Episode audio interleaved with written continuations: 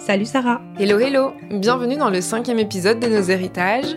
Aujourd'hui, on va parler de nos noms et surtout de nos prénoms, le sens qu'on leur donne, leur origine, leur histoire, et puis la violence que ça représente de les voir toujours déformés, mal écrits ou mal prononcés. Pour te remettre un peu dans le contexte, c'est Fatima Zibou, politologue bruxelloise, qui nous a interpellés à ce sujet. Elle venait de donner une interview et plusieurs médias dans leurs articles ont mal écrit son nom et ou son prénom. Elle en a parlé sur ses réseaux et elle a été étonnée du nombre de témoignages qu'elle a reçus de personnes qui ont vécu des choses similaires. Et donc elle nous en a parlé et évidemment ça nous a fait écho puisque ça nous arrive aussi régulièrement. Du coup, on vous en a parlé sur nos réseaux et on a aussi reçu énormément d'anecdotes de votre part. Merci beaucoup pour votre confiance d'ailleurs. On en a partagé beaucoup en story et on a rencontré deux d'entre vous pour enregistrer cet épisode. Mais avant de te les présenter, nos héritages, c'est quoi? Nos héritages, c'est notre façon de garder des traces, de créer des échanges pour assurer une transmission et de se réapproprier nos récits. Dans le studio, le décor est planté. Autour de nous, les couleurs pastel se mélangent et les plantes nous entourent. Une ambiance cosy et une énergie positive s'installent autour de la table dès les premières secondes de l'enregistrement. Devant nous, Najad Bakar. Il est artiste, slameur actif au sein du collectif Slameke de Bruxelles. Juste à sa gauche, Neslihan Akiol, psychologue clinicienne. Au premier regard, aucune ressemblance, si ce n'est les deux paires de lunettes posées délicatement sur leur nez. Il et elle ne se connaissaient pas avant nos héritages et pourtant, une expérience commune les rapproche. À la naissance d'un enfant, le prénom devient la signature de toute une vie, une vie qu'il faudra assumer ensuite du mieux possible. Car cette signature contient ces autres en nous, ceux qui nous constituent et ceux qui nous précèdent. Merci euh, de nous avoir invités ici parce que je pense que c'est un moment euh, assez précieux. On n'a pas toujours l'occasion de parler euh, du prénom. Concernant mon parcours migratoire, moi je fais partie de la troisième génération. Du coup, mon grand-père est venu à ses 15 ans en Belgique. Il a travaillé et aujourd'hui, bah, c'est nous qui mangeons les fruits, si je peux me permettre de dire ça comme ça. ma maman est, née ici. Mon papa, quant à lui, c'est via le mariage qu'il est venu en Belgique. J'ai euh, un grand frère, deux petites sœurs. Euh, je trouve qu'on est assez bien intégré en Belgique et tout ça, bah, c'est grâce à mon grand-père que je voudrais euh, remercier de tout cœur. Il est indépendant aujourd'hui et c'est toujours lui en fait qui nous a appris à travailler et à, à ne pas laisser les bras malgré tout ce qu'on pouvait vivre parce que je pense qu'on vit des choses qui ne sont pas toujours faciles. Et du coup, bah, aujourd'hui, euh, comme je l'ai dit euh, au début, bah, je mange euh, les fruits et je, enfin, je remercie encore mon grand-père et aussi ma maman parce que c'est, est, comment dire, c'est, en fait, les messages se transmettent. Mon grand-père a dit ça, mais ma maman a continué, mon papa ainsi. Et aujourd'hui, moi, je trouve que j'ai bien écouté ces messages et si je suis là autour de cette table, c'est grâce aux grands. Bonjour euh, Sarah et merci pour l'invitation. Euh, du coup, effectivement, je me prénomme euh, Najad et en fait, moi à la base, je suis français. Je suis né, j'ai grandi en France. On est la première génération à être arrivé en, en France. Mes parents en fait sont d'origine comorienne. Donc les Comores, c'est un pays voilà entre Madagascar et on va dire l'Afrique du Sud, dans le canal du Mozambique. Et ils sont arrivés quand mon grand frère avait trois ans en France. Donc ça a été le, mon grand frère, c'est le seul de ma famille qui est né aux Comores. Ils sont arrivés à leurs trois ans bah, pour euh, globalement le travail. Euh, moi, je suis né, je suis grandi. Enfin, comme j'ai dit, je suis né, j'ai grandi ici. Je suis le deuxième de ma fratrie. Euh, et on est cinq avec 18 euh, ans d'écart entre le premier et la dernière. Et du coup, voilà, c'est comme ça qu'est s'est inscrit notre euh, notre parcours migratoire. Et à partir de là, on a grandi en France. Il y a quelques années, je suis arrivé en Belgique. Et donc voilà pour pour ce parcours. Et qu'est-ce qui a poussé vos parents ou grands-parents euh, justement à migrer? Est-ce que vous connaissez un peu les raisons? Euh, Moi, c'était vraiment euh, le travail et mon grand-père mon grand est venu ici pour travailler. Enfin, c'est son papa qui l'a envoyé ici. D'ailleurs, aujourd'hui, il est content d'être ici. Mais il a un petit... allez, il se demande pourquoi c'est pas son papa qui n'est pas plutôt venu en Belgique travailler, parce que mon grand-père est venu dans le but d'envoyer de l'argent à sa famille. Et son but, c'était pas de rester ici, mais de partir. Mais euh, au final, il est euh, resté ici et il le vit très bien. Mais il y a un petit... Euh, allez, il se demande pourquoi à 15 ans tout seul il a dû euh, arriver ici parce que c'était un enfant et euh, c'était hyper compliqué. Euh, il parlait pas la langue, il s'est trouvé seul aller avec des gens qu'il ne connaissait pas du tout. Il est content aujourd'hui, mais il se pose des questions quand même quoi. Et j'ai oublié de préciser, mais je suis d'origine turque et mon grand-père du coup vient de la Turquie, de la ville, enfin de la ville d'Afyon. Et mes parents ils sont également venus pour des raisons économiques. Les Comores, en fait, c'était un pays qui était colonisé euh, par la France. Ce qui était intéressant, j'ai très peu parlé avec eux de la période avant que je sois né ou où ils travaillaient aux Comores, où ils vivaient euh, là-bas. Mais ce qui était, ce qui est intéressant des quelques fois où j'ai parlé, c'est de confronter bah, voilà, leur récit, on va dire, à, à, la, à une forme de légende en fait qui s'est euh, écoulée au travers des années qu'avec la colonisation dans les pays africains, c'était parfois mieux. Euh, voilà, mon, par exemple, mon père, je sais qu'il travaillait pour un entrepreneur français qui payait des clopinettes, on va dire. Et donc, c'est une des raisons euh, qui les ont poussés à, essayer de venir euh, en France pour voilà mieux gagner leur vie et aussi aider ceux qui, enfin voilà, construire leur famille et aider ceux qui sont restés au pays à avoir un, un meilleur futur. Est-ce qu'il y a une euh, transmission dans vos familles? Est-ce qu'on raconte cette histoire euh, migratoire? Est-ce qu'on raconte comment était la vie avant? Est-ce qu'il y a ce, truc de euh, ouais, on partage? Euh, moi, je suis quelqu'un de très curieuse. Du coup, même si cela ne se faisait pas, c'est moi qui va demander comment ça se fait, pourquoi ils sont ici, parce que je me dis ces gens, enfin ces personnes, vont partir de ce monde aujourd'hui. Et si moi, je connais pas cette histoire, tout va partir. Et je trouve que c'est hyper triste. Du coup, euh, j'ai même envie, enfin, j'ai cette, euh, j'ai cette idée depuis euh, quelques temps d'écrire un livre concernant euh, tout ça. Mais mon grand-père euh, le fait souvent, ma grand-mère aussi. C'est même quand on part, on retourne au village en Turquie pendant les vacances on, enfin, il nous raconte souvent, ah oui, regarde, j'habitais là, euh, c'est d'ici que, c'est, par exemple, c'est ici que les idées me venaient, qu'est-ce que je vais faire en Belgique, etc. Du coup, euh, ces histoires, en fait, se transmettent et je le transmettrai aussi euh, à mes descendants également. Donc, ils répondent à tes questions alors. Parce que nous, c'est venu aussi d'un truc où on posait des questions et on n'avait pas forcément toujours les réponses. Et donc, c'est par-ci, par-là que tu entends une histoire et que tu essayes de remettre un peu le puzzle euh, en ordre. Euh, toi, ils répondent alors Il y a moyen d'en discuter? Euh, Il y a moyen d'en discuter parce que je suis quelqu'un qui creuse beaucoup. du coup, pas moyen de s'échapper de ça, quoi. moi, j'avais un autre, un autre rapport parce que, effectivement, très, pendant très longtemps, jusque tard, même dans ma jeunesse. Enfin oui, dans ma jeunesse. J'ai 33 ans, je dis ça comme si j'avais j'avais 70 ans. Enfin, 70 ans, on est encore jeune. Bref, je dis ça comme si j'étais beaucoup plus âgé que ce que je dis. J'étais pas très curieux de, de cette histoire-là, pour euh, plein de raisons. Peut-être euh, parce que j'en voyais que les mauvais côtés, parce que j'ai grandi en France, parce que mes amis venaient un peu de partout. Donc en fait, on se fond un peu involontairement dans la culture euh, générale, en fait, on va dire. Et c'est très tard, c'est autour de mes 25 ans que j'ai commencé à être curieux là-dessus. Euh, en fait, j'ai eu l'idée un jour euh, euh, de faire un roman culinaire autour des recettes euh, comoriennes.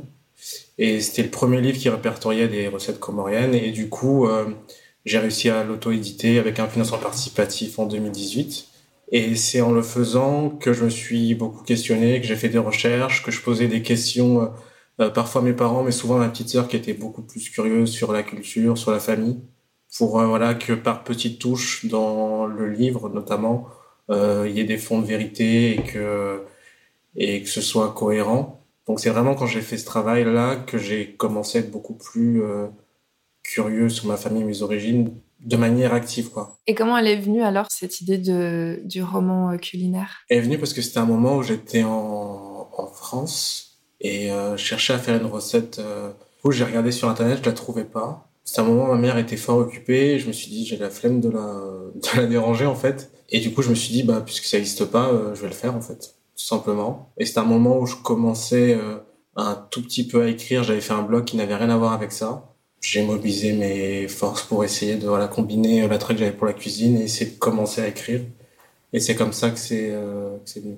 Et quel impact est-ce que ça a eu au niveau identitaire? Bah, Ça a eu euh, beaucoup parce que, en fait, euh, du coup, euh, j'étais pour la première fois de ma vie de manière très explicite identifié en tant que comorien. Parce que voilà, je m'appelle Najad, mon famille c'est Bakar, mais c'est pas quelque chose que je mettrais en avant si on me le demande pas. C'est pas quelque chose auquel je fais spontanément référence. Mais là, forcément, bah, c'était quelque chose qui était mis en avant de par le livre, la manière dont il est construit, les médias auxquels je l'ai envoyé, les petites, euh, les fois où j'ai été invité pour pour en parler. Donc forcément, cette partie de ma de moi, enfin voilà, qui est en moi hein, et dont j'ai hérité, j'ai dû à la fois plus la questionner, elle était plus, elle était plus mise en avant également. Donc en fait, ça m'a élargi mes horizons, on va dire, sur ce type de de questionnement. Et comment est-ce que ta famille a réagi à Méga surpris. Parce que euh, bah, on est cinq enfants et je pense que je suis l'enfant le plus le moins curieux on va dire sur les questions euh, du pays d'héritage. Je, je, comprends comorien mais je parle extrêmement mal. Les quelques fois enfin quand on parle comorien je réponds euh, dix fois sur dix en français voilà par exemple. Et du coup ils ont été très agréablement surpris par ma démarche.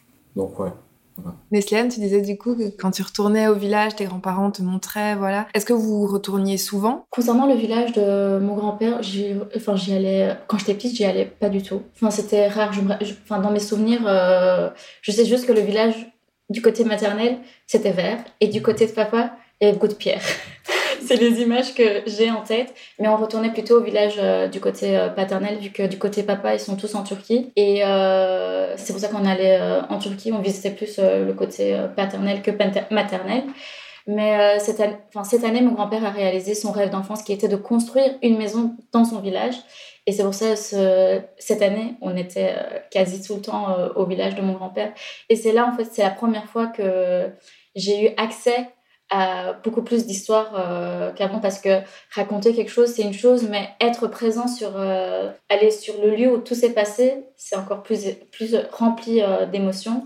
Parfois c'était lourd. Parfois grand-père essayait de dévier mais euh, on parle plutôt des choses positives que les négatives. Le négatif, il est un peu euh, sous les tapis. Quand j'essaye de creuser un peu, je dis, bon, Nesliane, on va pas ouvrir euh, les blessures non plus, parce que c'est lourd, quoi. C'est pas facile à écouter non plus. Mais après, en écoutant ce genre d'histoire, ça permet d'être d'être fier, en fait, d'être ici, de tout ce que tu as vécu, parce que enfin, même quand tu vis quelque chose, ça te permet aussi de ne pas baisser les bras parce que ton grand-père ne l'a pas fait. Donc, c'est pas à toi de le faire non plus il faut continuer euh, cette, euh, cette évolution, si je peux dire ça euh, ainsi.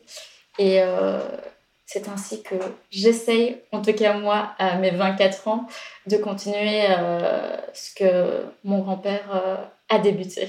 Et en termes d'identité, du coup, comment est-ce que tu t'identifies aujourd'hui, peut-être avant aussi, je sais pas s'il y a une évolution. Est-ce que auparavant, je me sentais quand on me, posait la question, euh, la question qui vient toujours, tu te sens plus turc ou bien belge? Moi, euh, il était hors de question que je dise je me sens belge parce que je me sentais pas euh, inclus ou bien j'étais un peu en fait, c'est hyper bizarre, mais en Belgique, je me voyais pas comme belge, mais en Turquie, on t'accepte pas non plus comme turc parce que t'es pas de là. Du coup, moi, je savais pas trop ce que j'étais, mais à l'intérieur de moi, je me disais non, moi je suis turque. C'est cette année que je me suis, enfin, j'ai pris conscience que non, en fait, j'étais belgo-turque et pas que turque ni que belge. Et je me dis, c'est une richesse en fait. C'est le puzzle. En grandissant, j'ai l'impression que mon puzzle se complète.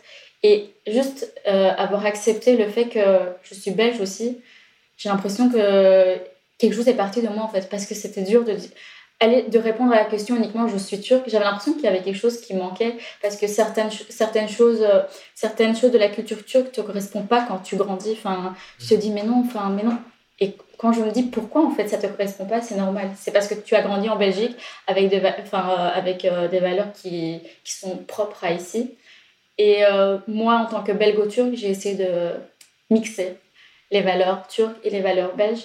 Et j'ai pris tout ce qui me tout ce qui me correspondait. Et aujourd'hui, enfin, je suis pas, le puzzle n'est pas complet, mais euh, je sens déjà qu'il y a plus de pièces qui, euh, qui, complètent euh, ce puzzle. Et c'est aussi lors de, la, de ma défense de mon mémoire que cette sensation est venue en fait. Parce que j'étais autour d'une table avec des jurys et je me suis sentie être prise en considération par des personnes qui étaient plus âgées que moi, qui avaient un parcours et qui était là. Euh, heureusement que tu, as fait ce mémoire, heureusement que tu, euh, tu, as choisi ce mémoire, parce que mon mémoire portait sur le prénom, et je parlais de la culture turque, de la religion, et je ne me suis pas sentie une seconde où, euh, allez, pas, euh, parce que toutes les personnes me disaient, oh, t'es voilée, tu vas parler de ta culture turque, de la religion, il se pourrait qu'ils soient racistes, et ben, autour de cette table, il y avait que de l'énergie positive en fait. C'était que des compliments, rien de négatif. Et euh, j'étais là, ok, en fait, non, je suis ce que je suis et on m'accepte ce que je suis. Même si on posait des questions sur ma religion ou bien sur ma culture, sur mon origine, je sentais en fait que c'était pour apprendre, apprendre de l'autre et pas pour titiller, chercher la petite bête. Parce que quand je répondais, c'était, ah oui, tu nous apprends quelque chose en fait. Et je pense que c'est ça qu'il nous faut apprendre à l'autre et apprendre aussi de l'autre. C'est comme ça que on se complète. Et je pense que mon identité est, en train de se construire parce que je pense pas qu'on peut pas se permettre de dire euh, c'est bon, j'ai trouvé qui j'étais parce que chaque jour on apprend euh, quelque chose. Mais je suis fière de ce que je suis aujourd'hui et ce que je deviendrai aussi euh, demain. Yes bah, Écoute, on va reparler de ton mémoire un peu plus tard.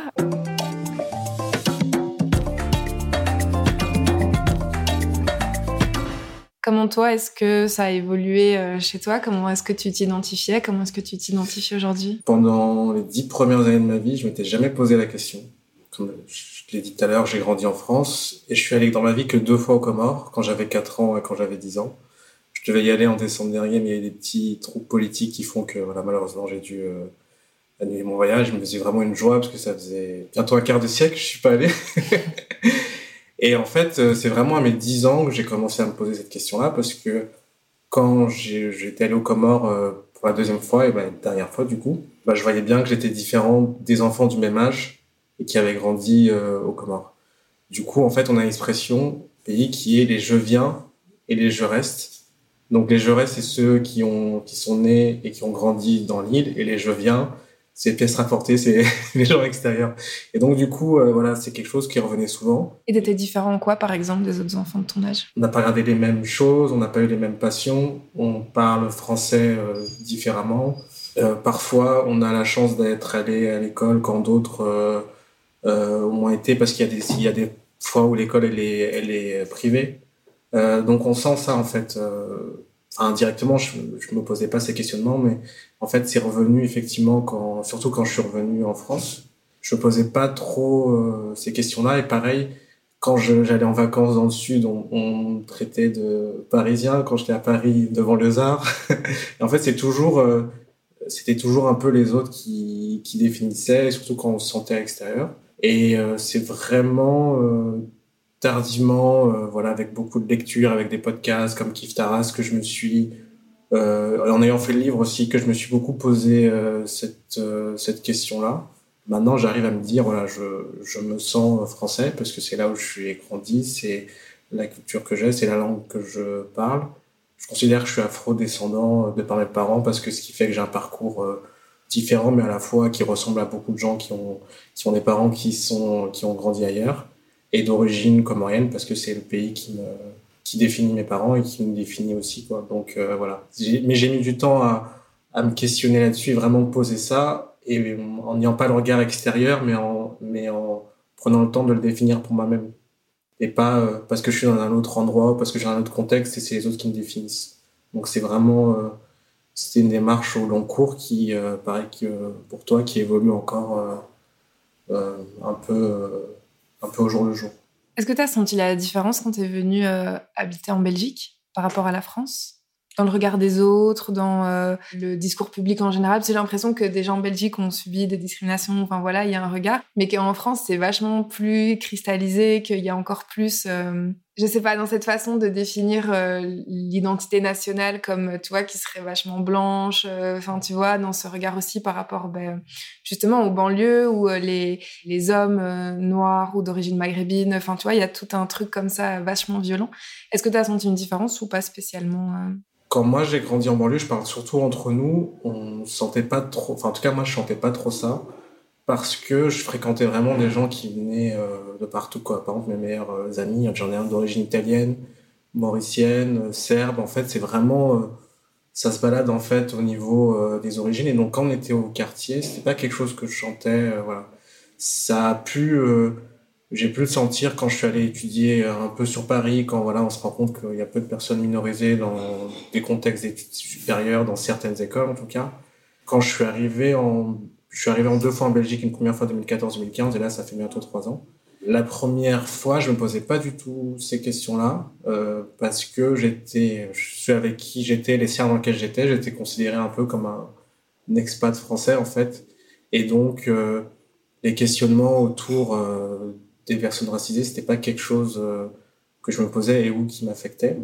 Quand je suis revenu, en fait, c'est un moment où j'ai, ça fait entre temps où j'ai commencé le slam, où j'ai fréquenté d'autres cercles. Et en fait, par là, j'ai entendu beaucoup de, de récits de personnes minorisées, euh, il y a eu euh, bah, un peu le shift, enfin en tout cas à mon niveau, avec ce qui s'est passé avec euh, avec Adil et du coup bah, ça a fait beaucoup d'éléments qui ont fait que j'ai compris qu'il y avait un rapport qui n'était pas serein entre les minorités et les personnes qui ne sont pas des, minorités en fait. Mais donc c'est venu tardivement, mais surtout par, par une, encore une fois, par une pratique artistique, ces questionnements en fait.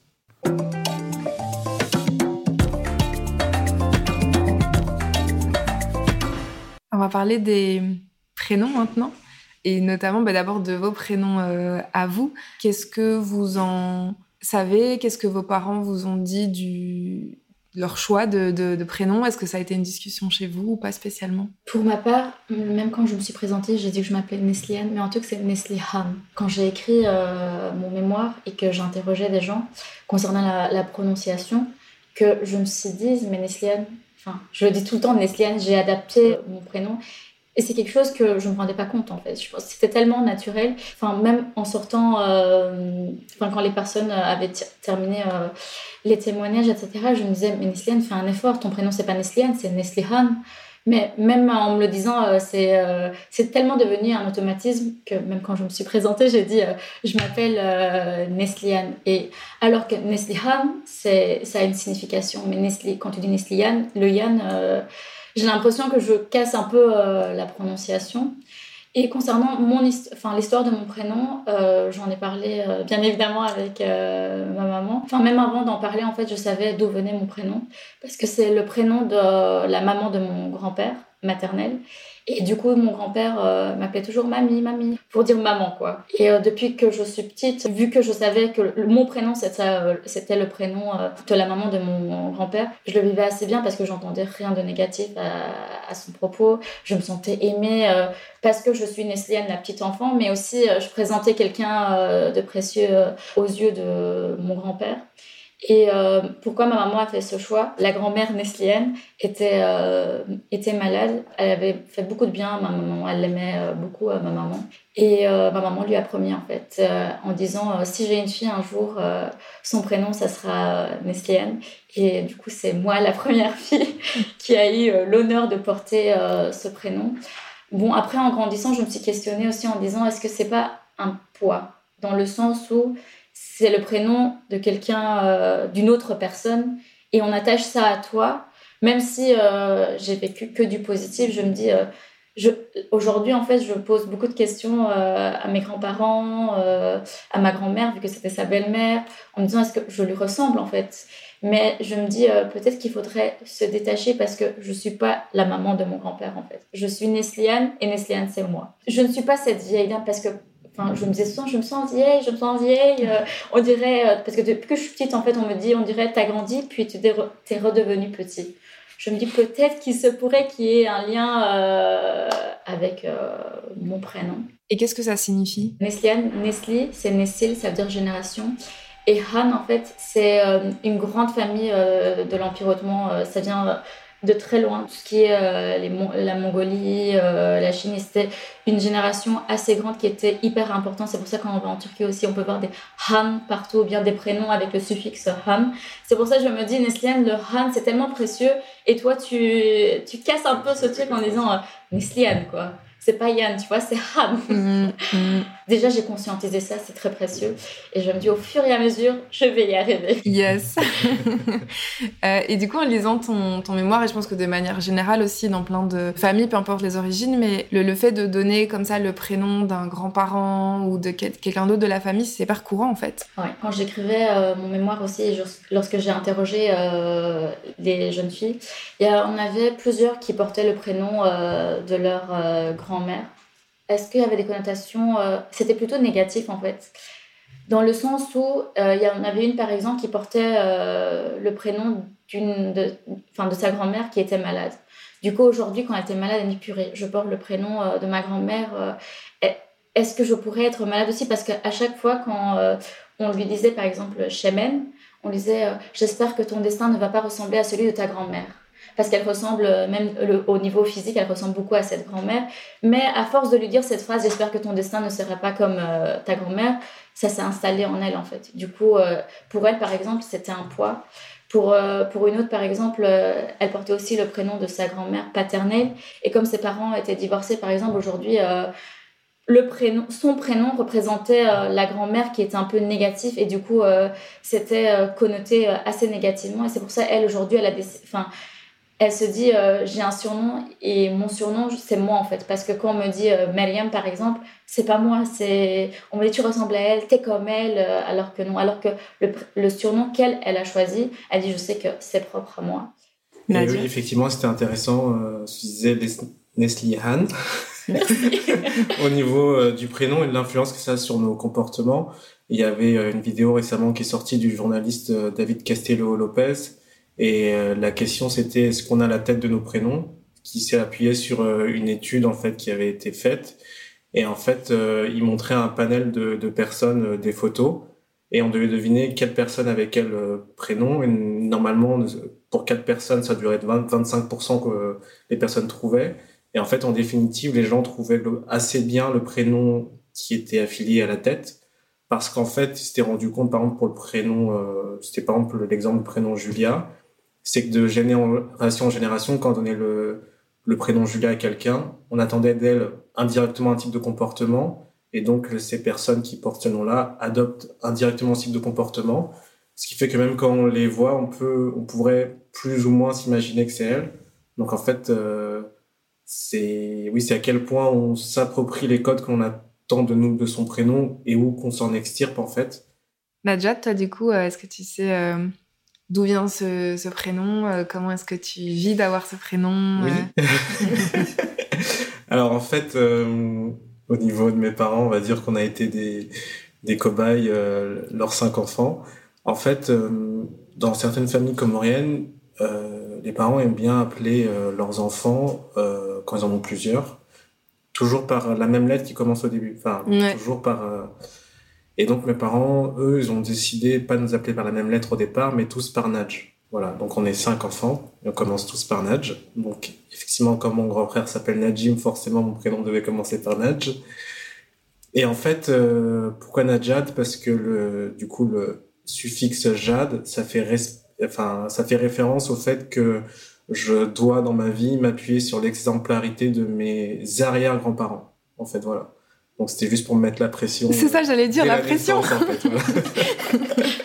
Donc voilà l'origine de ce prénom. Et en fait, euh, à ma connaissance, en 33 ans, j'ai pas rencontré d'autres Najat, donc j'ai pas de, de, référentiel.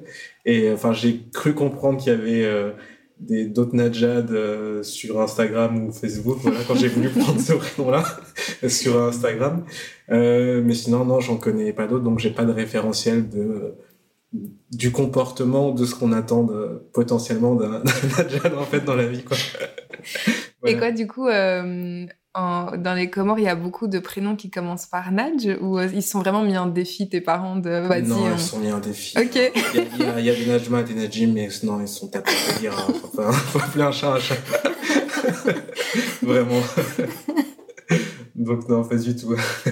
Et donc, euh, oui, euh, comment, vous, comment vous le vivez avec euh, tes, tes frères et sœurs bah, C'est c'est drôle, surtout quand on, est, quand on est jeune, parce que du coup, on a la question classique de Et alors, comment ta maman elle fait pour vous appeler tous si vous connaissez vos prénoms? Commencent tous par les mêmes lettres? Ou alors, ah, du coup, quand on vous appelle, on vous appelle tous les nages, etc. Donc, et puis, quand tu grandis et que t'as ton petit frère, enfin ta petite sœur qui va naître, du coup, voilà, c'est à loterie de mon, ils, vont trouver quel suffixe cette fois-ci euh, qui arrive, quoi. Donc ouais, ça c'était assez drôle. Euh. Quand j'étais petit, je m'en suis surtout rendu compte avec la dernière parce que voilà, j'ai 12 ans d'écart avec elle. Et donc autour, c'était bon, alors comment ils vont l'appeler cette fois-ci? Donc il y avait, euh, il y avait plein d'imagination, on va dire. Donc c'était plus, c'est plus euh, drôle à chaque fois que problématique maintenant. Pour vos surnoms aussi, parce que du coup vous avez le même, euh, On a le si même, tu réduis euh, vos oui, prénoms, c'est le même. Du coup, Pas de surnom. les deux derniers ont un surnom, Dada et Didine, mais les, les trois premiers, non, c'est nos prénoms. Quoi. Nos prénoms, c'est nos surnoms, voilà. Mhm. Très original. Et du coup, est-ce que vous avez discuté avec vos parents de est-ce que pour eux, pourquoi est-ce que c'était important aussi d'avoir un, prénom euh, de votre pays d'origine? Euh, De est-ce que ils ont réfléchi à comment est-ce que ça allait être euh, perçu, prononcé, écrit ici en, en Occident, ou est-ce que voilà pour eux c'était pas une question? En tout cas, pour moi, je leur ai jamais demandé. Ça, jamais, je pense pas que ça a été une question, en fait. Je pense qu'en plus, ils ont eu leur premier enfant aux Comores. Et quand ils sont arrivés ici avant que je naisse, ils avaient quelques années, mais ça n'a pas été une, une question leur cheminement de m'appeler euh, comme ça. Après, ils pouvaient pas imaginer que mon prénom allait être autant écorché euh, durant toute mon existence, mais, mais non, ça n'a pas été. euh, Pour moi, pareil, ça n'a pas été une question de réflexion quand je réfléchis comme ça. J'en ai jamais parlé avec mes parents à ce propos. Mais je sais qu'ils ont enfin, donné un prénom turc, c'était euh, c'était ça ou rien. Quoi. On n'allait pas donner euh, Juliette ou Julie, euh, même si ma maman est née ici. Concernant la prononciation de mon prénom, par exemple, j'ai une lettre, la lettre H justement, qui ne se lit pas en français. Et le AN à la fin, ce qui se lit en en français, j'avais jamais eu de problème jusqu'à mes 24 ans. Mais le jour de ma proclamation sur la Grande Place, j'ai eu l'honneur d'être appelée Neslian. Oh non. Du coup, j'étais là, ok quoi. Parce que c'était la première fois de ma vie, c'était ma peur en fait. Bon, j'ai affronté ma peur, disons. Ça ne fait rien, je ne suis pas Neslian, mais Neslihan du coup. Mais euh, j'ai eu un petit choc quand même quand j'ai entendu le petit euh. Enfin, quand tu En plus au mauvais moment quoi. Ouais, c'est vraiment ça. du coup, dans ma vidéo, là, euh, j'ai un petit souvenir. euh, et je me dis, allez, il aurait pas dû. Bon, je me dis peut-être qu'il était en train de stresser aussi. Du coup, il a lu ça comme ça. Mais bon, après, euh, c'est évident, quand tu vois un prénom un peu euh, qui n'est pas belge, euh, tu lis toutes les lettres, quoi. Mais après, je me suis dit, Nessie, soit, enfin, elle est soit empathique. Il était sûrement stressé, c'est pour ça. Et je me suis dit, c'est pas grave. Mais j'étais choquée quand même. Bah ouais, tu m'étonnes.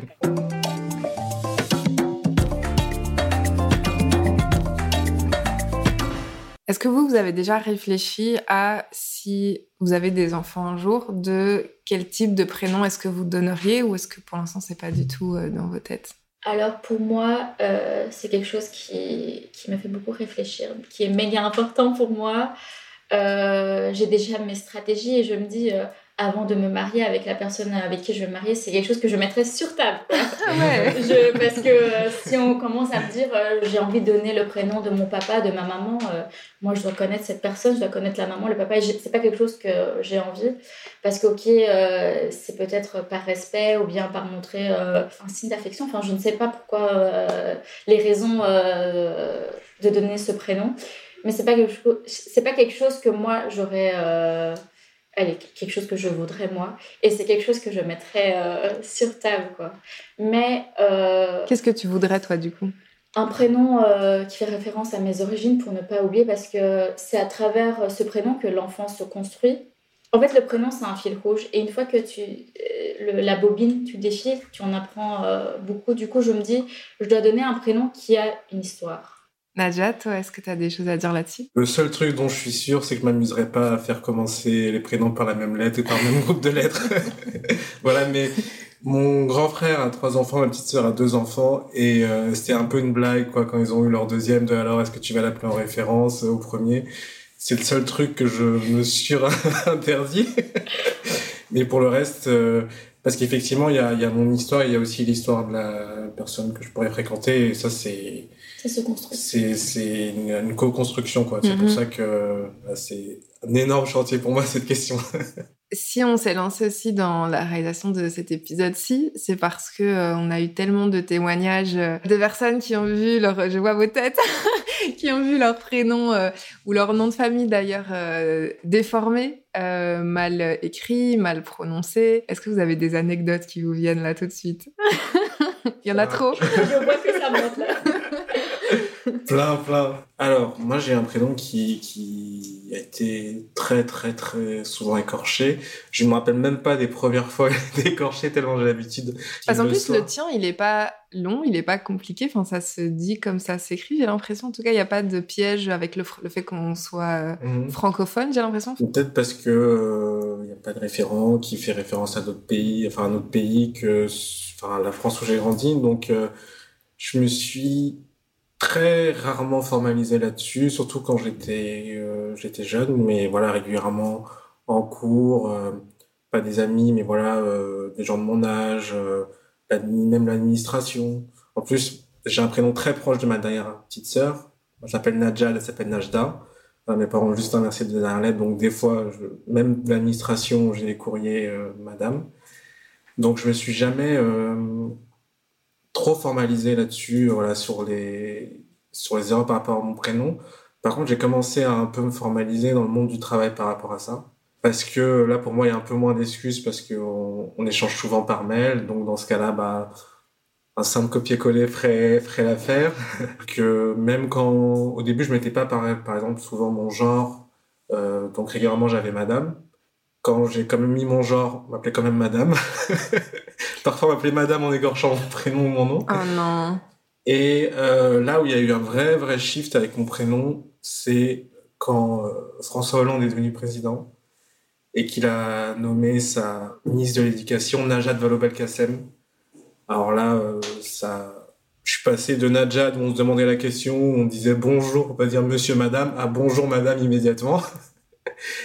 et du coup, très souvent dans le monde du travail, et c'est quelque chose qui, qui, oui, qui revient, euh, euh, qui revient beaucoup. Et l'expérience qui m'a le plus marqué par rapport à ça, c'est qu'à un moment donné, je travaillais à, à l'OCDE. Donc, on va dire, c'est une énorme organisation publique qui regroupe 80 États.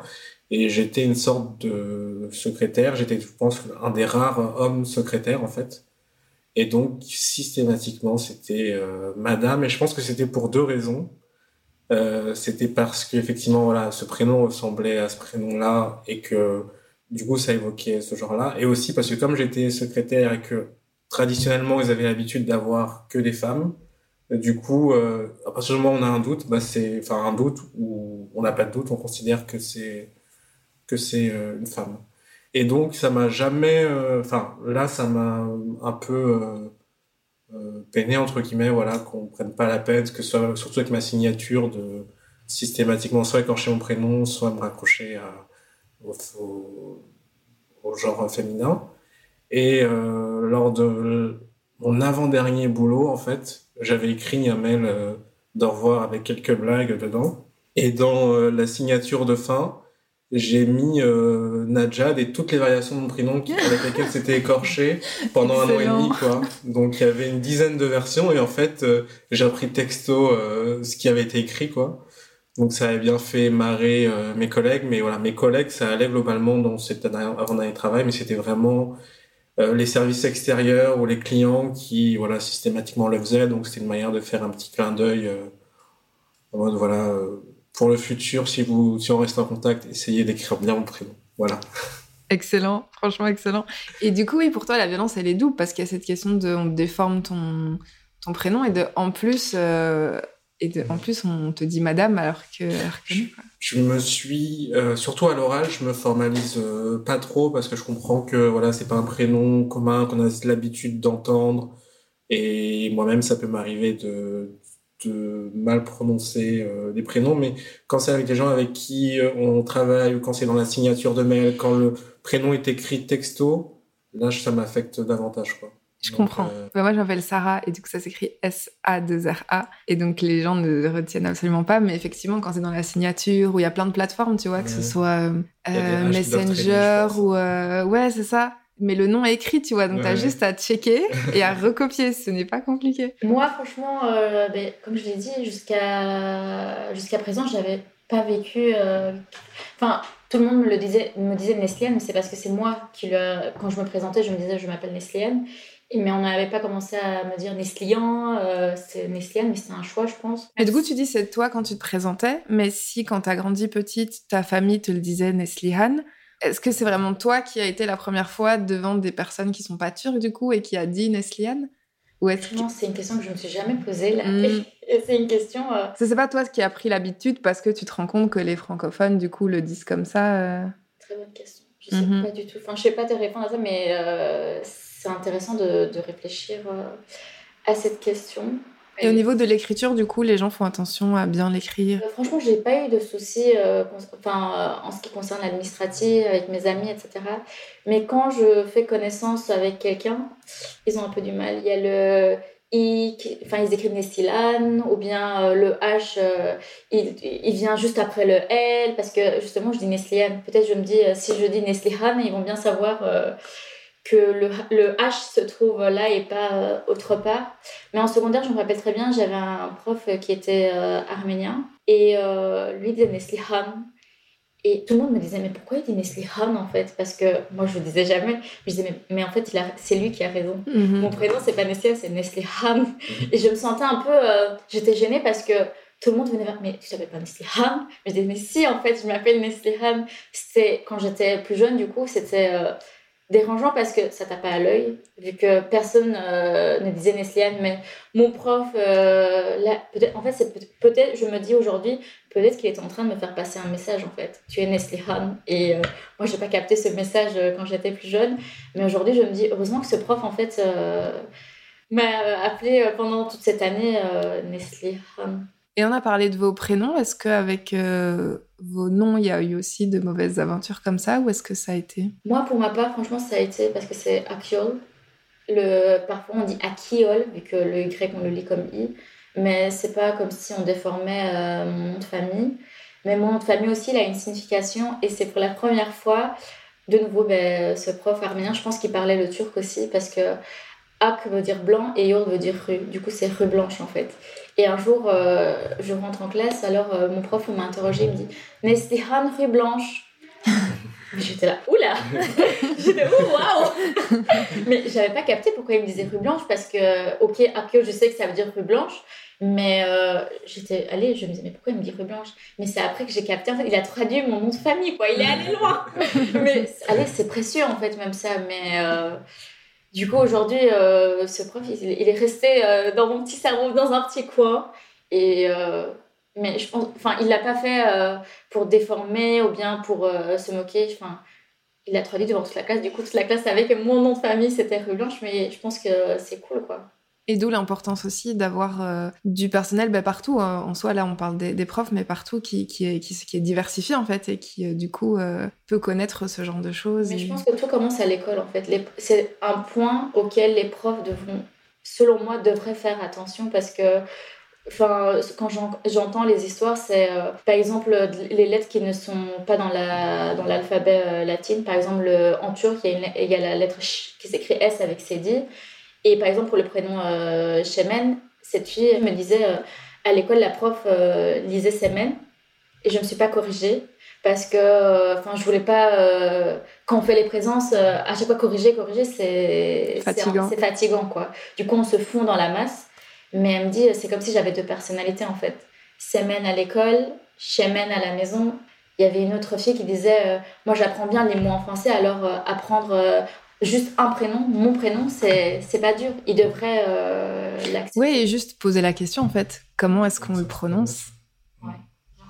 Au niveau de mon nom de famille, moi j'ai beaucoup euh, moins d'expériences négatives. En fait, j'ai un nom de famille en deux parties. Je m'appelle Najat Bakar Fazuli. La petite expérience négative que j'ai, c'est que la deuxième partie est souvent oubliée. Donc moi-même, dans, dans, ma signature de mail, du coup, moi-même, je l'enlève très très souvent. Et voilà, comme Bakar, euh, c'est un nom qu'on entend quand même régulièrement. J'ai pas trop de... C'est plus sur le prénom que j'ai beaucoup de... d'anecdotes, mais nom de famille, beaucoup moins.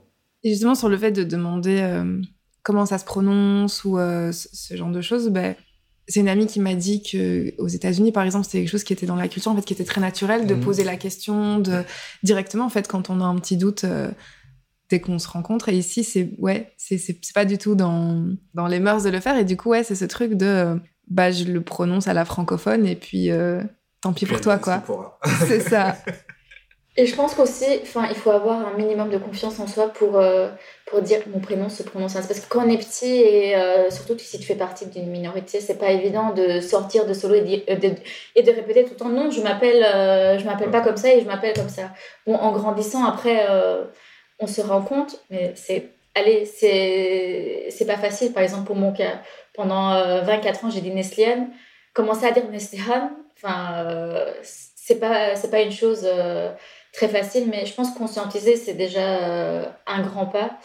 Et euh, en fait, lorsqu'une personne te demande comment, tu, comment ton prénom se prononce, c'est valoriser la personne en face, en fait. Parce que quand on appelle quelqu'un par son prénom, ça veut dire tu existes. Mais exister, c'est prononcer son prénom correctement, en fait. C'est pas... Euh, parce que quand tu lui donnes un autre prénom, c'est comme si tu... Allez, tu cachais quelque chose de son. Tu gâches, tu gâches son identité en fait. C'est comme si tu l'imposais ton identité à toi alors que non. Et justement, quelles sont vos les stratégies que vous avez pu mettre en place euh, Nadia, tu as parlé de ton, ton, ton mail quand tu es partie euh, et, où tu as listé toutes les, les variations qu'ils ont osé faire de, de, ton prénom. Moi, je sais que par exemple, quand quelqu'un écrit mal mon prénom euh, ou mon nom de famille d'ailleurs dans, dans, un mail, bah, je déforme aussi dans ma réponse du coup le, le, nom de la personne parce que du coup comme ça ils vont checker, tu vois. Euh, Est-ce que vous vous avez aussi des hum, petites stratégies ou des petits euh, parce que tu disais il faut de la confiance en soi pour oser le dire, mais c'est épuisant aussi à un moment donné, tu vois, genre flemme de dépenser de l'énergie. Donc il y a des fois ou même aujourd'hui, tu vois, où je où je laisse passer ou voilà, je me dis tant pis. Mais il y a des fois où quand même tu as envie, tu vois, de quand même réagir. Est-ce que vous, vous le faites euh, parfois d'une façon ou d'une autre euh Moi, je, réagissais beaucoup par rapport au genre, en fait. Quand on disait euh, madame, je disais ah, monsieur, c'est monsieur, surtout quand il y, il y avait la signature. Mais sur le prénom, en fait, je pense qu'il y avait une partie de moi, soit au monde du travail, quand on commence, quand on est débutant dans un stage, dans une structure, que je me formalisais pas là-dessus, je pense que j'aurais dû, mais souvent je me formalisais pas là-dessus. Et euh, du coup, je réagissais pas ou je mettais pas après en gras ah mon prénom s'écrivait comme ça. Et on m'a dit effectivement, euh, tu pourrais euh, écorcher en retour. mais je, enfin, des fois j'en ai eu envie, mais j'osais pas le faire. Du coup, je le faisais pas.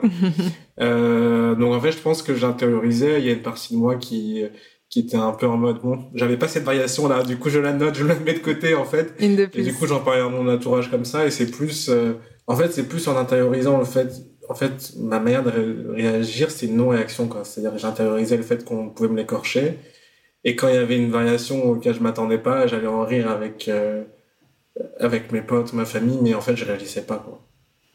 C'est vraiment effectivement sur mon dernier euh, boulot où j'ai fait ça en mode euh, oui effectivement j'en rigole mais vous voyez le nombre de variations que je reçois à partir de mon prénom que je l'ai fait mais sinon euh, hormis ce cette dernière expérience professionnelle avant je pendant presque 10 ans dans ma carrière professionnelle j'ai jamais réagi moi, au niveau professionnel, j'accepte pas. C'est directement Nestlé. Enfin, j'accepte juste le Nestlé, mais on commence pas à dire autre chose mais dans les milieux enfin, plutôt familiers, etc., ou bien euh, quand je suis euh, dans un entourage qui n'est pas très professionnel, enfin, parfois les gens me disent mais ton prénom est trop long. Donc avant, je, je les, enfin, j'autorisais les personnes à me dire Nestlé, mais c'est de nouveau euh, mon choix. Moi, je laisse pas les personnes à commencer, enfin, parce qu'il y a certaines personnes qui me disent est-ce qu'on peut t'appeler Nesso ou je sais pas quoi? Et je dis non, enfin, il n'y a pas de Nesso, c'est Nestlé, t'enlèves le RAN peut-être, ok, mais et pas autre chose je pense que c'est un choix que la personne qui porte le prénom devrait euh, le faire, mais pas euh, ce, ce prénom, ce prénom, bien ce surnom ne devrait pas être euh, imposé par l'autre. Clairement. Est-ce qu'il y a d'autres choses que vous avez envie de dire là-dessus? Vas-y, Najat, je vois que tu es prêt. moi, je vais rajouter un, point sur, sur mon prénom, en fait, c'est que effectivement, ça fait bientôt six ans que je fais du slam. Et en fait, dans le, dans le milieu du slam, on est amené à choisir un blaze pour savoir comment on va être appelé euh, sur scène pour déclamer un, texte. Et euh, en fait, au départ, c'était une évidence pour moi de choisir mon prénom. En fait, je voulais me baser un peu sur la stratégie dans le rap de Youssoufa, Medine, qui choisissaient leur faux prénom. Euh. Et parce que j'étais conscient aussi qu'il n'y avait pas d'autres Najad, donc pour moi, c'était assez facile de faire ça. Et donc, j'ai choisi mon prénom comme nom d'artiste que j'essaie d'être maintenant depuis quelques quelques mois. Euh, mais à un moment donné, je m'étais quand même questionné pour le changer. Je trouvais ça pas euh, assez funky. Je veux garder une part de mystère, etc. Et puis en fait, je suis revenu à ce questionnement. Et je me suis dit non, j'ai envie de la manière dont je déclame ce de quoi je parle. Euh, je veux qu'il y ait un, alignement entre euh, ce que je suis, ce que je dégage, mon prénom, et donc j'ai préféré me dire, bah en fait je le garde et ça me va, euh, ça me va très bien quoi. C'était pas plus mal parce que les pseudonymes que je trouvais étaient éclatés au sol. donc en fait j'ai gardé mon prénom comme hein. nom, comme nom d'artiste et euh, et voilà même si mes parents m'ont mis un peu de pression avec la deuxième partie de mon prénom que je vais essayer d'être exemplaire, en fait, finalement, ça me va, ça me va bien. Voilà. Donc ouais, le fait de faire du slam, ça t'a aussi permis de réfléchir alors à cette relation avec ton prénom, à ce que ça veut dire, à est-ce que tu t'identifies bien à lui, enfin tu vois, est-ce que tu, le, te mmh. l'appropries quoi? Beaucoup parce que en fait, euh, par rapport au fait quand on écrit, peu importe euh, le style avec lequel on, on, écrit, en fait, on est amené à, à beaucoup réfléchir sur soi, sur euh, ses émotions, sur la transmission, sur euh, sur l'héritage, sur l'endroit où on a grandi, sur nos relations euh, familiales, amicales, amoureuses, etc. En fait. Et du coup, ça fait aussi partie du questionnement en fait. Et puisqu'on réfléchit à tout ça, on réfléchit également à la perception qu'ont les autres de nous. Et le prénom, c'est une partie importante de ça. Donc du coup, ça m'a ça a contribué, tout comme quand j'avais fait le livre il y, a, cinq ans, à beaucoup réfléchir, à aussi réfléchir là-dessus, et comment je suis euh, euh, perçu effectivement quand je fais du slam, mais aussi dans l'espace public, dans l'espace intime, dans l'espace euh, privé. Et en fait, ça, ouais, ça fait partie de cette, cette réflexion. Enfin, je voudrais terminer en disant aussi, enfin, la mise en récit de l'histoire du prénom, de la signification du prénom, ça ouvre beaucoup de portes en fait. Le prénom, on a tous un prénom on croit que c'est un sujet hyper banal, mais non, en fait, c'est un sujet hyper intime qui cache énormément de choses. Et il suffit un peu de, de voir ce fil rouge, en fait, de voir d'où vient ce prénom, comme en fait euh, toutes nos discussions euh, aujourd'hui, pour apprendre un peu euh, à se connaître, nous, parce que ce prénom cache beaucoup de choses qui nous concernent, nous, et nos descendants aussi, en fait. Il suffit de se questionner sur son prénom et ça donne beaucoup de réponses sur qui tu es. Et je pense que c'est euh, c'est important de faire ce pas en fait, même si parfois ça peut faire mal aussi parce que parfois certains prénoms, prénoms cachent euh, des histoires euh, qui ne sont pas très faciles à vivre aussi. Mais une fois qu'on met des mots sur tout ce que tout ce que ce prénom peut cacher, parfois c'est un poids qui part en fait parce qu'on a mis des mots et puis et puis voilà et je me dis moi, en tant que psychologue clinicienne, là, en, en ayant écrit sur ce mémoire euh, sur ce sujet, c'est un point auquel je ferai attention euh, aller avec mes patientes, quoi, parce que le, allez, on croit que le prénom ne dit rien, mais le prénom dit tout en fait. Enfin, même si pas tout, parce qu'on sait pas, euh, parfois certains parents n'osent pas dire la vérité, ou bien il y a des non-dits aussi dans certains prénoms. Mais je me dis, le pré... enfin, il suffit de travailler juste le prénom, même si euh, lors de la première séance, euh, cette, cette, personne ne peut euh, ne pas avoir d'infos. À mon avis, ça va travailler en fait. Et une fois que ça travaille, ça va aller poser des questions à gauche, à droite, à ses parents. Si les réponses ne sont pas là, peut-être aux grands-parents. Et les réponses qui, que la personne va avoir, ça va, ça va ouvrir beaucoup de, de portes en fait.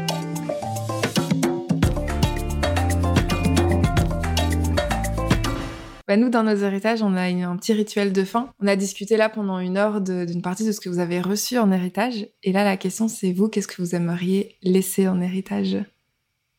Très vaste question. Désolée. on a le droit de réfléchir. Oui, pas de souci. pas de souci. Bon, pour moi, alors, c'est s'accepter soi-même, mais aussi euh, accepter l'autre, en fait c'est un message que je transmettrai euh, aujourd'hui et encore demain. Parce que pour moi, c'est comme ça qu'on se complète. C'est euh, en faisant connaissance avec l'autre, on apprend des choses euh, sur nous-mêmes parce que il y a l'effet miroir. Du coup, je me dis, au lieu de juger la personne en face, c'est aller à, aller à la rencontre de cette personne et essayer de voir qu'est-ce que cette personne peut te ramener? Si ça te convient, tu prends. Et si ça te convient pas, tu dis merci. et puis tu laisses ça pour cette personne. Du coup, c'est quelque chose que moi, j'aurais, je transmettrais à, à, tout le monde, quoi. moi, ce que je laisserais en héritage, c'est le droit à la curiosité et essayer de combattre ses propres pensées limitantes et les non-dits qui, qui, qui s'entourent. Euh, voilà, moi c'est quelque chose, c'est un trajet euh, que j'ai mis beaucoup beaucoup de temps à faire en fait. Et euh, voilà que on a le droit de de faire ça, de se questionner, d'essayer d'avancer. Ouais, ode à la curiosité en fait. Voilà et euh, et je pense qu'on qu'on gagnerait à avoir ça et pas et moins avoir euh, effectivement des idées euh, euh, préconçues sur les autres ou essayer de, les combattre quand on en a. Elle passe aussi par, euh, par les prénoms. Ouais, c'est quelque chose que je laisserai en héritage du coup. Voilà. Pour moi aussi, la chose qui est méga importante, c'est s'accepter soi-même en fait. Parce que accepter, c'est un, un petit mot aussi, mais dans ce mot se cache beaucoup d'émotions, beaucoup de. Allez, accepter, c'est pas une chose qui est facile pour tout le monde. Et je pense que essayer, se laisser le temps de se découvrir soi-même et ensuite, surtout, accepter ce que tu découvres, en fait, c'est euh, énorme. Surtout nous qui, euh, qui ne sommes pas que belges ou pas que turcs, je pense que accepter même cette, euh, ce mélange, c'est euh, c'est quelque chose de bénéfique pour nous.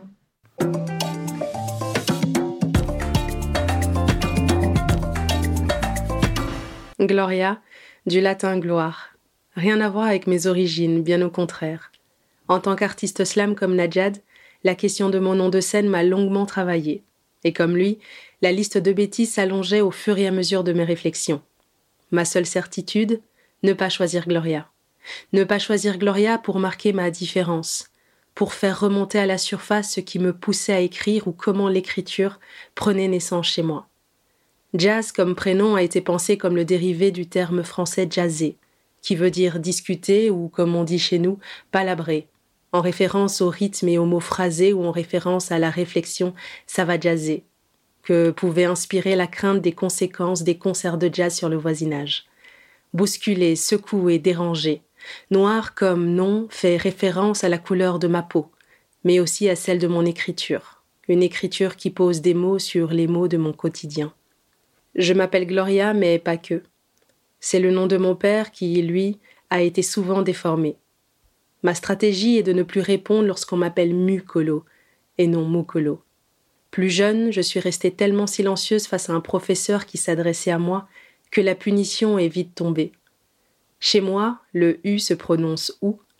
J'ai longtemps cru que ma revendication était peut-être exagérée, jusqu'à ce que j'entende les noms et prénoms de mes amis espagnols bien prononcés. Chez eux, chez elles, c'est pourtant la même règle que chez moi, pour la lettre U. Plus tard, si j'ai la chance d'être mère, le Kinyarwanda ou le Swahili accompagneront mes enfants.